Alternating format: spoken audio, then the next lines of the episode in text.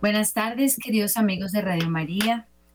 Bienvenidos a, una vez más a este programa La familia, una institución posible, programa realizado por parejas de los equipos de Nuestra Señora, Movimiento de Espiritualidad Conyugal y Ayuda Mutua, presente en Colombia y en el mundo entero. Hoy estamos de nuevo en este 2024, Raúl y María Cecilia Nieto. ¿Cómo están? Bueno, nosotros hoy vamos a tratar un tema que tiene que ver mucho con la lectura de este domingo, pero no vamos a hacer referencia específicamente a esta lectura. Les estamos invitando, queridos eh, eh, oyentes de Radio María, a que nos pongamos a pensar sobre el ejercicio de la autoridad y del poder, pero no, no desde cualquier perspectiva, sino desde la, desde la que nos interesa en este momento. Es, desde la mirada de Jesús.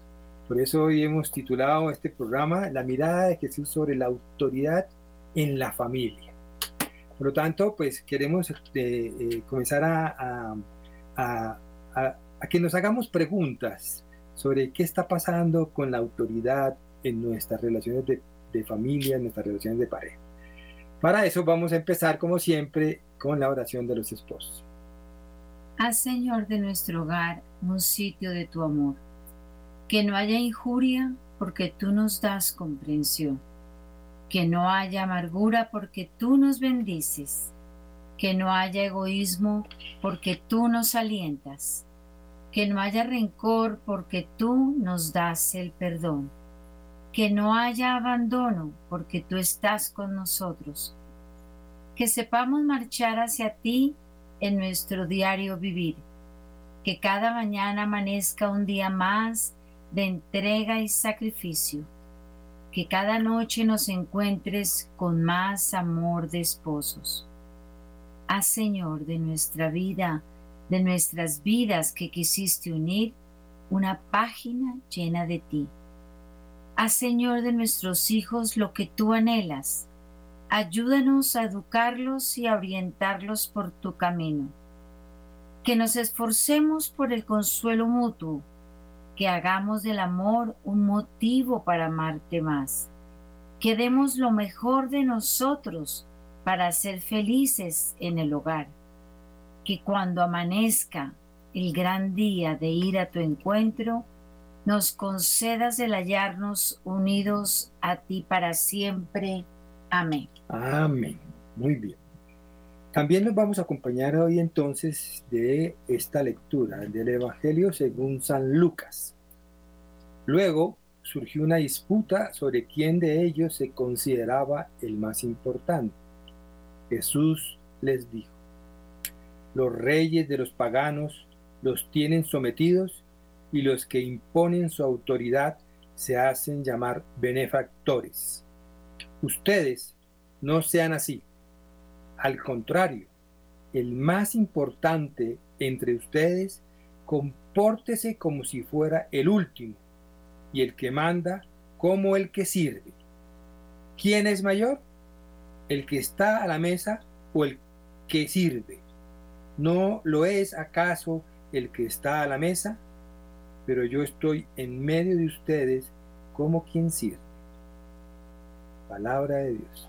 Te alabamos, Señor. Yo creo que con esta lectura tendríamos ya suficiente, ¿no? Sí. Para los que quieran hacer referencia y volver cuando tengan alguna duda acerca del el poder y la autoridad. Este es Lucas 22, eh, desde el 24, yo lo leí hasta el 27. Y es que a mí me, encanta que nuestro Señor siempre haga referencia a lo cotidiano, ¿no? A lo cotidiano como el servicio de una mesa. Es que nos sentamos a la mesa muchas veces en el día. Entonces, eh, nos sentamos a la mesa en el desayuno, en el almuerzo, en la comida, en una visita, en una cena. Todo tiene relación con la comida y con la atención de la comida. Y casi que podríamos decir que históricamente estamos hablando de que nuestro comportamiento en la mesa, nuestro comportamiento en la disposición de la mesa, también tiene que ver con esos rasgos de autoridad. Si las mamás son las que sirven, las que nos atienden, las que están pendientes de nosotros en la mesa, pues sabemos que es la mamá la que en ese hogar tiene autoridad. Pues, pero yo creo que, eh, María Cecilia, tenemos que hacer también aquí una diferencia interesante. Yo, creo, yo quiero colocarles a ustedes en esta, en esta situación. ¿Quién de ustedes en sus familias no se queja de la falta que hace la autoridad en la familia? ¿Quién de ustedes de pronto no se ha quejado de lo desobedientes que son estos, aquellos, ¿sí? De, que no hacen caso, ¿no? No hacen caso, no hacen caso. Y nos quejamos de, de pronto de, de, hoy, de los muchachos de hoy, de los jóvenes de hoy, de la falta de, autoridad que tienen, ¿no? de, la falta de hacer caso que tienen. Y, nos, eh, y hacemos referencia a cómo nosotros en el pasado, nuestros padres, con una sola mirada, sí, ya nos, nos callábamos con una sola mirada, hacíamos los que, lo que, estos, que, los que nuestros padres decían, pero que hoy eso nos está dando. ¿Qué está pasando con hoy? ¿Qué está pasando con nosotros? ¿Qué ha sucedido con esto de la autoridad y del poder? Pero para eso yo creo que hay una cosa que deberíamos hacer diferencia, la diferencia que hay entre hablar de poder y hablar de autoridad. ¿sí? Por poder se entiende la capacidad para imponer comportamientos a otros, a veces venciendo grandes resistencias. En cambio, la autoridad ¿sí? Se entiende como la posibilidad de conseguir obediencia por cierta capacidad intrínseca de la persona ¿sí? de, lo que, de lo que se le propone. Entonces, una cosa es el poder, es esa capacidad de imponer algo al otro. La autoridad es algo que logra que el otro haga, ¿sí? Lo que le estamos pidiendo, pero en libertad de ese otro.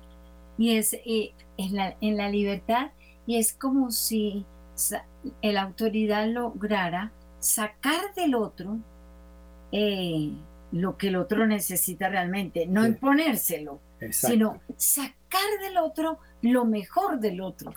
Y yo creo que, sí, eh, que eso es lo difícil con, en la acción de los papás, porque a veces nosotros nos, nos, hemos dado cuenta que en nuestra vida con nuestros hijos, cuando hemos cometido errores, porque los hemos cometido y mucho, cuando uno quiere que, que un hijo haga una cosa y uno lo, prácticamente lo obliga que ya me parece como dificilísimo obligar a un hijo a hacer algo, pero pongámosle que a los niños uno les obligaba a ponerse la camisa de cuello para ir a una reunión, les obligaba eh, organizar el, el, cuarto porque pues habían dejado todos los juguetes afuera, les obligaba a bajar rápido porque teníamos afán. Es decir, uno trataba pues eh, de imponer porque era una, pues un comportamiento que ellos no tenían claro en su vida.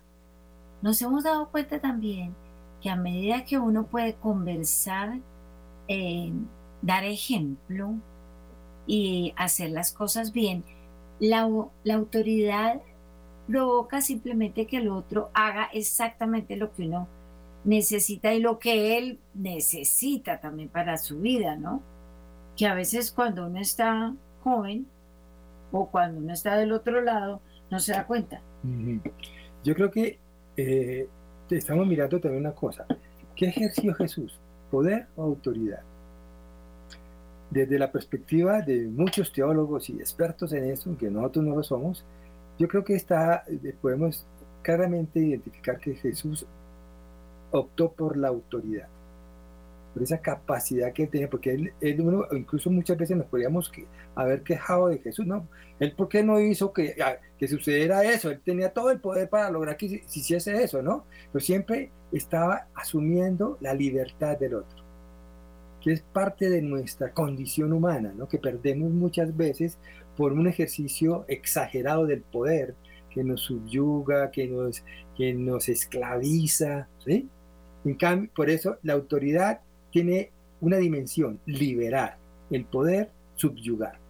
Y, pues lo vamos a ver ahora cuando entremos a, a la cuaresma, cómo el demonio tienta a Jesús en ese ejercicio de la autoridad, ¿no? Sí, sí.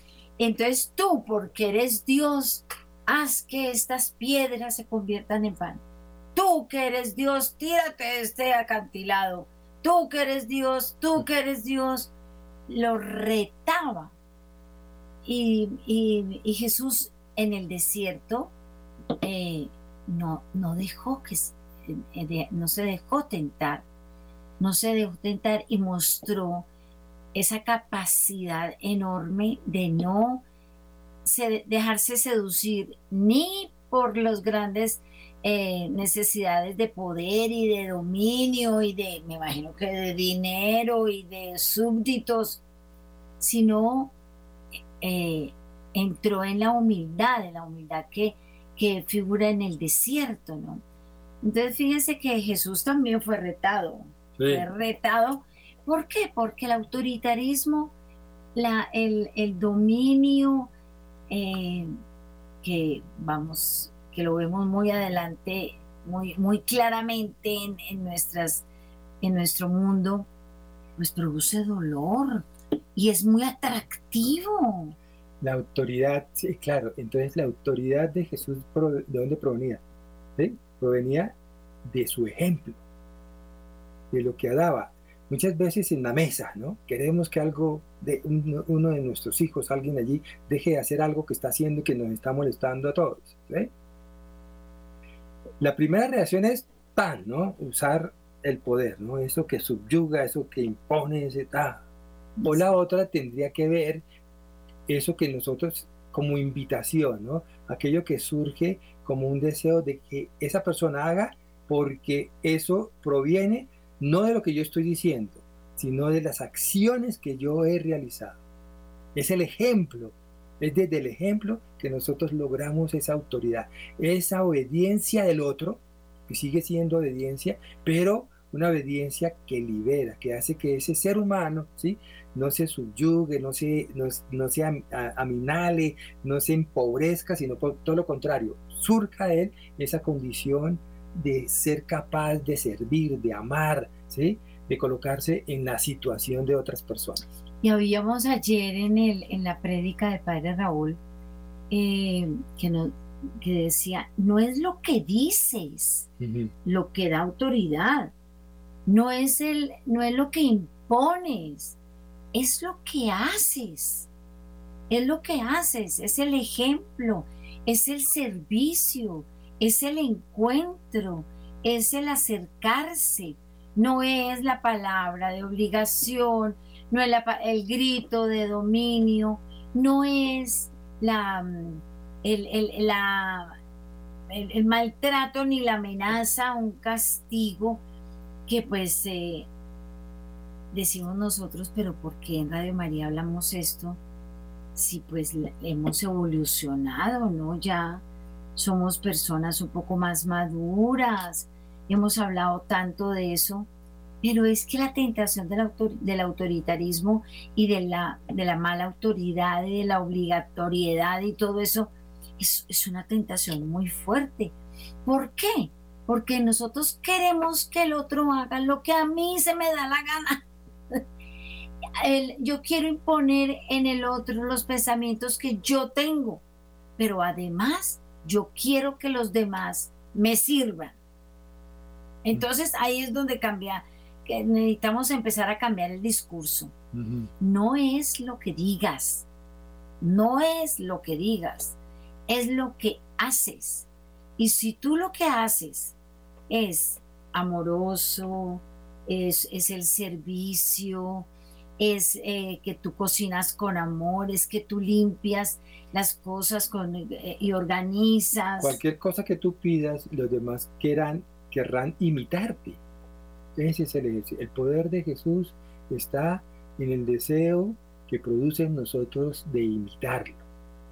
Y de imitarlo porque entendemos que en Él está la, la vida eterna, en Él está la resurrección, en Él está la felicidad Y es que el, el servicio, el servicio tiene su, tiene su, su punto difícil. Ah, sí, claro. Porque el servicio implica a uno agacharse y el servicio implica desacomodarse.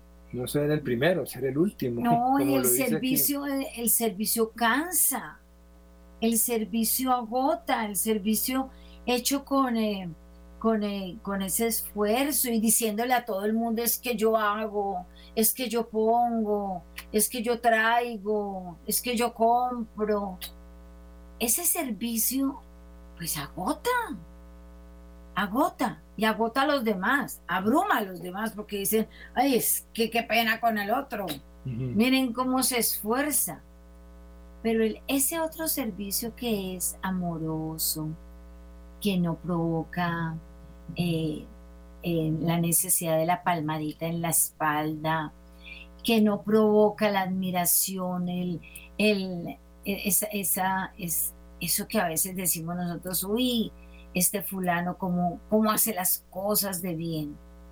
Y necesitamos aprender a quitar de nuestra mente, quitarle poder a las personas que nos imponen las cosas. Necesitamos quitarle ese poder en nuestra cabeza y empezar a decir, yo voy a servir no porque me están imponiendo algo, sino porque yo quiero servir y yo quiero ayudar y yo quiero eh, eh, participar de esto que, que está sucediendo. Que si yo participo de esta fiesta, que si yo participo de esta reunión, pues yo colaboro, yo, si yo participo y vivo en esta casa, pues ¿cómo no ayudar? ¿Cómo no ayudar? ¿Cómo no me interesa sacar la basura, lavar la losa, lavar la ropa, atender a las visitas, hacer las cosas bien? ¿Cómo no? Hacer las tareas, comportarse bien, ¿sí? no pasarse semáforo en rojo. No, pues hay, tantas cosas que necesitamos. Muy bien. Podríamos hablar de eso. Entonces, aquí estamos llegando a algo que es muy importante, que que reflexionemos, ¿no? Por eso la invitación al programa es esa autoridad, ¿sí? De Jesús, ¿no? ¿Cómo la podemos nosotros aplicar, llevar a cabo, ¿sí? En nuestras relaciones de familia, en nuestras relaciones cotidianas, ¿no? Lo primero que creo que podamos concluir, eh, y espero que si no, eh, si tienen alguna opinión, nos puedan llamar también, ustedes allá en teléfono de Radio María, de memoria, ¿sí? Es, eh, es es la diferencia que hay entre la autoridad y el poder. ¿sí? Otra cosa que tienen bien interesante, el poder de Jesús no es eh, la, autoridad, ¿sí? no es coercitiva. ¿sí? Es la autoridad proviene del ejemplo, ¿sí? La autoridad proviene de la autenticidad, ¿sí? Por eso se eh, Jesús respeta absolutamente la libertad, yo creo que diríamos mucho más radicalmente, rechaza el poder coercitivo, ¿sí? Ese poder que usa la fuerza, ¿sí? Eh, la, usa también la tentación, ¿no? La seducción, ¿sí? Que hace que siempre estemos como eh, dirigidos a, hacernos daño, a hacer daño al que está a nuestro alrededor, ¿sí? El poder, por eso, el poder es una gran tentación, ¿sí? Y eso fue lo que hizo el diablo, ¿sí? Con Jesús allí en el desierto, ¿no? ¿Sí? Lo tentó con el poder, ¿no? Tú que tienes poder, como lo decía María Cecilia ahora, ¿no? Eh, por eso, eh, el, para eh, muchas veces los que quieren manipular, ¿sí? Y, usan ese poder de la, de, esa, la tentación del poder, ¿no? y es buenísimo cuando, cuando tú hablas de la seducción y es que el poder no necesariamente es, em, es evidente. O sea, el uso del poder no es evidente. O si no estaríamos en un, en, en un lugar extraordinario. Porque el poder, el poder que, que, que, que manipula es el poder que te lleva a la droga. El poder que manipula es ese que te lleva al alcohol, ese, ese poder, a, a, la, prostitución, a la, al, a la trata de blancas, porque a, una niña ningún hombre le va a decir, ay mira, ven te llevo a la prostitución, sino que te dice, ven que yo voy a ser de ti una modelo muy importante y famosa. con mucha plata. O vas a tener unos, una, un excelente trabajo. La seducción es una palabra que nosotros necesitamos empezar a conocer para defendernos. Y por eso en este momento vamos a entrar en un mundo, pues entramos fuerte este año, hablando de esta autoridad y de poder, de este poder y esta, porque hemos visto el abuso de poder en el mundo. En este momento, ¿por qué hay guerras? Las, las guerras, ¿por qué se dan? Es por un uso indebido del poder. Y estamos lastimándonos viendo las noticias y, tristes, porque de nosotros no depende, ¿no? Pero vemos a, estas personas y, uno dice, ¿por qué eso sucede? ¿Por qué sucede ese deseo enorme que, que tienen algunos de ejercer su poder? Y ahí es cuando decimos, Dios desapareció de la ecuación de esta sociedad y necesitamos hablar claro. Y hablar claro y poner las cosas en su lugar. La autoridad viene de Dios. El poder viene del maligno. La autoridad viene por el ejemplo. La, el, por la imposición. el poder por la imposición y por la manipulación. El, la autoridad viene con servicio. El poder viene con esclavitud. Entonces, son palabras que en este momento necesitamos tener claro, porque la, el poder nos lleva a la muerte. Entonces necesitamos liberarnos de esto como, como sociedad. Como sociedad levantarnos, levantarnos y decir, nosotros no vamos a dejar que el poder nos maltrate. No vamos a dejar que el poder nos arrodille. Nosotros tenemos la autoridad que viene de Dios y seguimos al que nos ha mostrado como la autoridad es servicio, es vida, es camino, es eh, eh, generosidad, todo, mucho. la, autoridad de Dios viene con muchísimas cualidades. Bueno, entonces esto nos coloca aquí en una, en una como una serie de tensiones. Nos coloca esa diferencia entre poder y autoridad, ¿no? Nos tienta el poder, porque sentimos que con eso logramos las cosas más rápidamente, alcanzamos las cosas, nuestros deseos más rápidamente, ¿sí? Logramos obediencia más rápidamente, ¿ya? El grito, ¿sí? El castigo, la seducción, que es el, eh, que es el, que es de, donde el poder, de, de, donde el poder se aprovecha de nosotros, ¿no? Entonces, esa, esa diferencia, ¿a qué lo estamos invitando? Que en nuestras relaciones comencemos a mirar qué tanto realmente aquí ejercemos el poder o ejercemos la autoridad. Esa es la gran pregunta. ¿Qué tanto nosotros estamos, ¿sí? Asumiendo, asumiendo las cosas desde el poder, ¿sí? O asumiendo las cosas desde la autoridad. Por eso es una invitación a que reflexionemos. Y eso nos coloca en unas tensiones, ¿sí? El, el, la autoridad nos acerca a lo que, a, lo que Dios quiere de nosotros. ¿sí? El poder, tal vez, a lo que los, el, mundo nos pide que hagamos. La, autoridad nos acerca a la cruz. El poder a un deseo ¿sí? de éxito, de, reconocimiento, ¿sí? de, que nos, de que nos alaben el poder, ¿sí? Se centra en la fuerza, ¿sí? En la autoridad desde el servicio y la, desde la libertad, ¿sí? Por eso estamos hablando, el poder también tiene que ver con la idea de, de, de, de, de imponerle al otro. La autoridad es misericordiosa. Por eso tenemos que mirar cómo podemos mirar nosotros tal vez y esto nos lleva más a, una, a unas relaciones donde dialoguemos, donde nos acerquemos, donde invitemos no tanto a la, a la, a la autoridad ciega, sino a una obediencia reflexionada, a que comencemos a tomar conciencia de cómo nuestros comportamientos afectan a los demás, no porque nos lo están imponiendo, sino porque nosotros mismos tomamos conciencia de cómo nosotros con nuestra actuación estamos haciendo daño a los demás. Y esto lo podemos determinar en nuestra casa.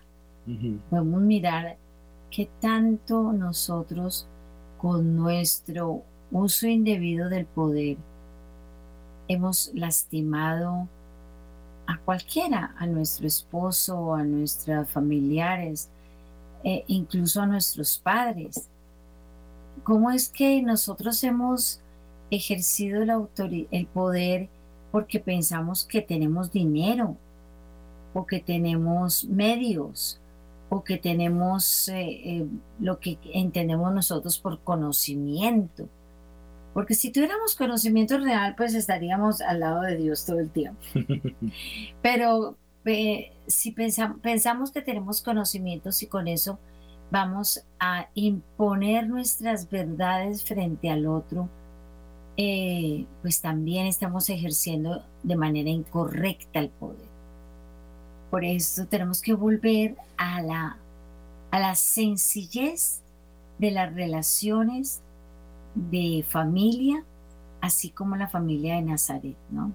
La familia de Nazaret eh, fue creciendo, fue creciendo, se desarrolló y dice, dice el, evangelista que, que, recibió autoridad de sus padres, claro, claro, sus papás les enseñaron, le enseñaron a ir al templo, le enseñaron a orar y a respetar a Dios Padre.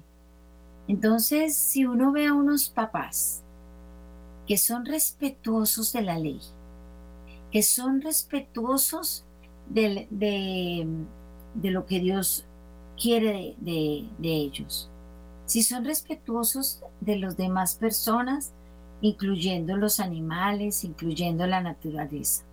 Si vemos eso, nosotros obedecemos.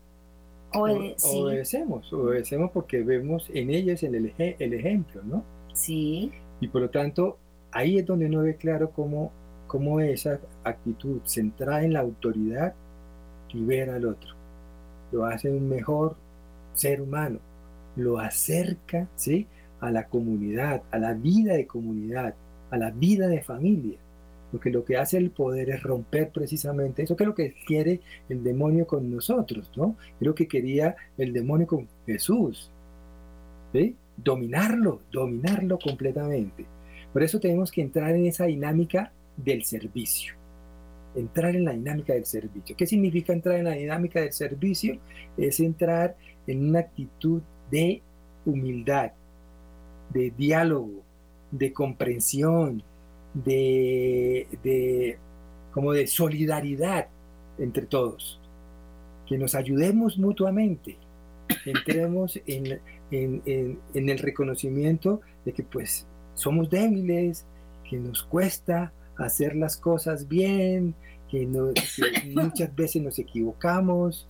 Por eso el tema de la, del servicio es, es, es una mirada, el servicio nos saca de mirarnos a nosotros mismos, de pensarnos superiores y nos coloca en la actividad de mirar al otro, ¿sí? Con benevolencia, con caridad, con, con, ayuda mutua, ¿no? Y es por eso que nosotros eh, en, nuestro movimiento hablamos de la ayuda mutua. Y la ayuda mutua tiene que ver con esa posibilidad que tenemos de no solamente de ofrecer nuestra ayuda, sino de dar nuestra ayuda aunque no nos la pida. Eso también es, pero es que, porque hemos encontrado personas que dicen, pero es que a mí no me han dicho nada, a mí no me han pedido nada, eh, a mí no me, me han invitado a servir, a mí no, en la parroquia no, es que eh, allá siempre son las mismas personas, pero ¿será que tú te has presentado? ¿Tú has tenido un gesto de yo puedo ayudar, yo puedo eh, facilitar las cosas? ¿O simplemente para ti es más cómodo tener la mesa servida? y, que, y, ya los, los platos listos. Sí. O sea, sabemos que cuando en nuestra familia aparecen las disputas, ¿sí? Es mm. porque se está jugando, se está, está la, eh, la tentación del poder está, está ahí presente, ¿no? Si, si, si, están, si estamos peleando quiénes son, quién es el más importante, quién es el que tiene que ocupar el primer puesto, quién es el que tiene que ser este, eh, homenajeado y valorado, y sí, eh, está, está claro que ahí está la tentación del poder jugando. Porque necesariamente hay que pasar. Porque ¿qué, qué, qué sucede cuando comienza a, jugarse el poder ahí, a, a, dejarnos seducir por el poder? Pues aparecen las divisiones y sobre todo se rompe la unidad, se rompe la fraternidad, se rompe la vida de familia. Ahora, esto también genera unas posiciones sectarias, unas posiciones de, monopolizar los bienes, poner fronteras. ¿sí? Esto nos rompe, nos coloca en guerra con los demás. Ahora, la gran pregunta que queremos que también reflexionen ahora es, bueno, yo, yo, yo puedo estar sintiendo que eh, están describiendo mi familia con esto que acabo de decir. ¿sí? Y yo tendría que decir, que, sí, que, todas nuestras familias juegan se juegan en eso, no somos perfectos. ¿Cómo podemos romper esa dinámica del poder? ¿Cómo podemos dejar de ser, tentados por el poder? Esa es la pregunta. Lo primero es que tenemos que mirar a Jesús. Tenemos que mirar a Jesús como ejemplo ¿sí? de autoridad y no como ejemplo de poder. Esto nos lleva necesariamente a entrar ¿sí? en una mirada salir de nuestros egoísmos, ¿no? Salir de nuestra intención de ser los primeros y colocarnos siempre en una actitud de ser los últimos, que no es una actitud de sentirnos menos, de sentirnos, ¿eh? de sentirnos que no valemos, todo lo contrario, es una actitud donde nos colocamos en dar lo mejor de nosotros a los demás, en prepararnos para dar lo mejor de nosotros a los demás, en ayudar a los demás, en hacer todo lo posible para que las cosas salgan bien para todos. Y es que cuando nosotros entramos en, este, en esta dinámica de compartir con el otro y el servicio y no imponer las cosas, pues empiezan a, darse eh, como milagros, ¿no? Como, como cosas sorprendentes dentro de la familia empezamos a sentir, por ejemplo, que ya el papá eh, puede hablar con sus hijos sin tener que regañarlos, ya los, los, los hijos pueden acercarse con tranquilidad. No necesariamente tienen que estar de acuerdo siempre, pero, pero la tranquilidad que viene del cariño y de la admiración, pues entonces se va a dar. ¿Por qué? Porque no tenemos ese temor que produce un ejercicio del poder pues mal entendido, ¿no? Entonces, eh, lo, que, lo, que, lo que podemos es mirar, a, mirar en la historia esos personajes que han ejercido el, el poder y por supuesto han provocado la muerte, para no hacerlo, para no eh, para no imitarlo, porque decimos es que yo quisiera ser como. Más bien, tratar de ser como los santos, como las personas que realmente han dejado una huella y una, sí, como una marca en nuestro corazón para el bien, ¿no? Y así pues podemos encontrarnos que la mayor, la mayor persona que ha ejercido en la humildad, el servicio y la aceptación de la autoridad del Padre es María. María, sí. Y yo creo que ahí está, ¿por qué? Porque María tenía una actitud de servicio. Sí, de servicio y esa palabra y ese, tan hermosa y se, muestra desde el principio con, el sí que da, ¿no? aquí está la esclava del Señor. O sea, seguramente la, esclava, la esclava es aquella que no tiene mayor ambición. Entonces, eh, si fuésemos, si pudiéramos entender que la esclavitud no es el, el, el, ¿cómo se llama? La humillación total y la pérdida de la dignidad, sino poder cederle a Dios la autoridad de la vida, pues sería maravilloso. Aquí está, aquí está la esclava del Señor. Hágase en mí según tu palabra. Es maravilloso poder, poder decir, estamos dispuestos a que Dios crea en mí una mujer servidora, una mujer amorosa, una mujer que no ejerce el poder, sino que desarrolla la autoridad y que desarrolla la autoridad dando buen ejemplo, haciendo las cosas correctamente, haciendo las cosas alegremente, porque algo que hemos perdido muchísimo cuando hablamos de hacer cosas, hacemos cosas, inmediatamente como que borramos la palabra alegría, ¿no? Hacer significa trabajo, trabajo significa esfuerzo y esfuerzo significa destrucción de la alegría, cuando podría ser al contrario. Todas las actuaciones que podemos nosotros tener serían llenas de alegría para que ese esfuerzo y esa, tarea que vamos realizando no nos pese, no nos aburra, no nos, no nos fastidie y no estemos todo el tiempo eh, renegando, eh, lastimando a los demás, imponiendo porque pues eh, el tiempo pasa y en, el, en el ánimo de las personas, pues eso ocurre, ¿no? Hablando con tantas eh, personas que tienen sus papás mayores, la mayoría dicen, ellos están bien, es solamente una cuestión de actitud. ¿Cómo así que están bien y es solamente de actitud? es el deseo de estar haciendo las cosas tranquilamente, mirar un día más de vida con amor. Y sí, es cuestión de, mirar todo con, gusto, pero pareciera que el, la, vida el, que, quitó la alegría, limó todo el deseo de hacer las cosas por el solo hecho de tener uno pues muchos años. Y para allá vamos, ¿no? Sí.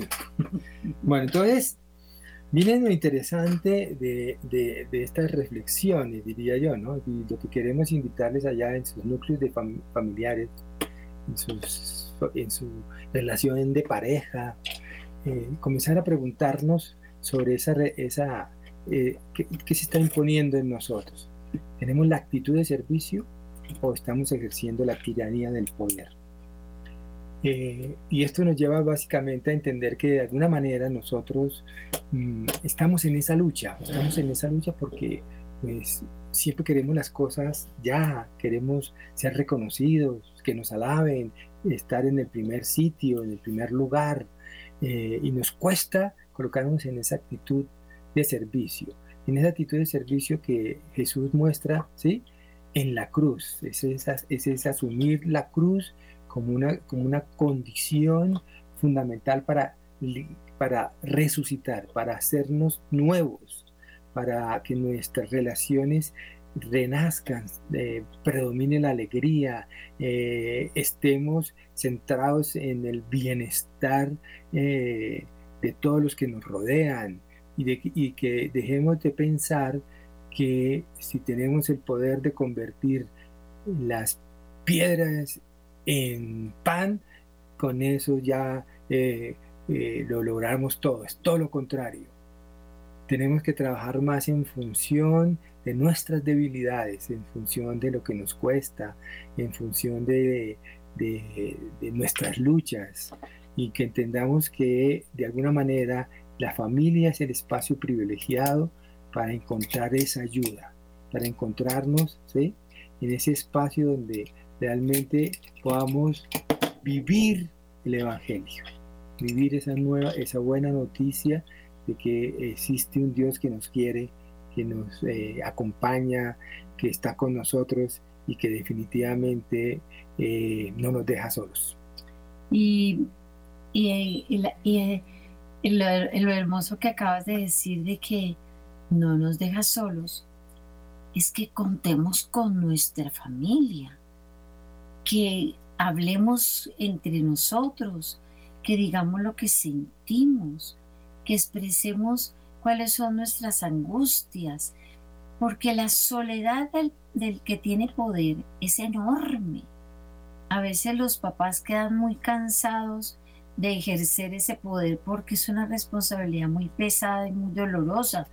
Si se logra vivir con la con, con este deseo enorme de, de servir al otro y de compartir con el otro, pues entonces podemos eh, delegar, podemos compartir la carga y podemos entre todos desarrollar, pues ese, es una, una dinámica distinta donde el poder no ejerce ninguna, mejor dicho, no, no, no vale, no vale. Y eso es lo que tenemos que hacer. El poder destructor, la imposición, no vale. Entonces, mm, pues queridos amigos de Radio María, en este, porque estamos en enero y mientras que estamos en enero, estamos empezando año. Pongámosle la mano en el corazón y empecemos un año pues lleno de, esto que son buenos propósitos, pero es ante todo el deseo que, de, Dios, de que Dios haga en nosotros la obra. Porque si nosotros también dejamos, decimos es que nosotros vamos y podemos hacerlo y lo alcanzaremos y pues no, mañana vamos a estar muy tristes porque no lo podemos hacer. Entonces, si permitimos que Dios actúe en nuestra vida, pues podemos hacerlo poco a poco, ejerciendo una autoridad sana, un servicio amoroso y una entrega a los demás, eh, pues que nos ayude. Entonces, insistimos en nuestra pregunta de hoy. ¿Quién es el mayor? ¿Quién es el más importante?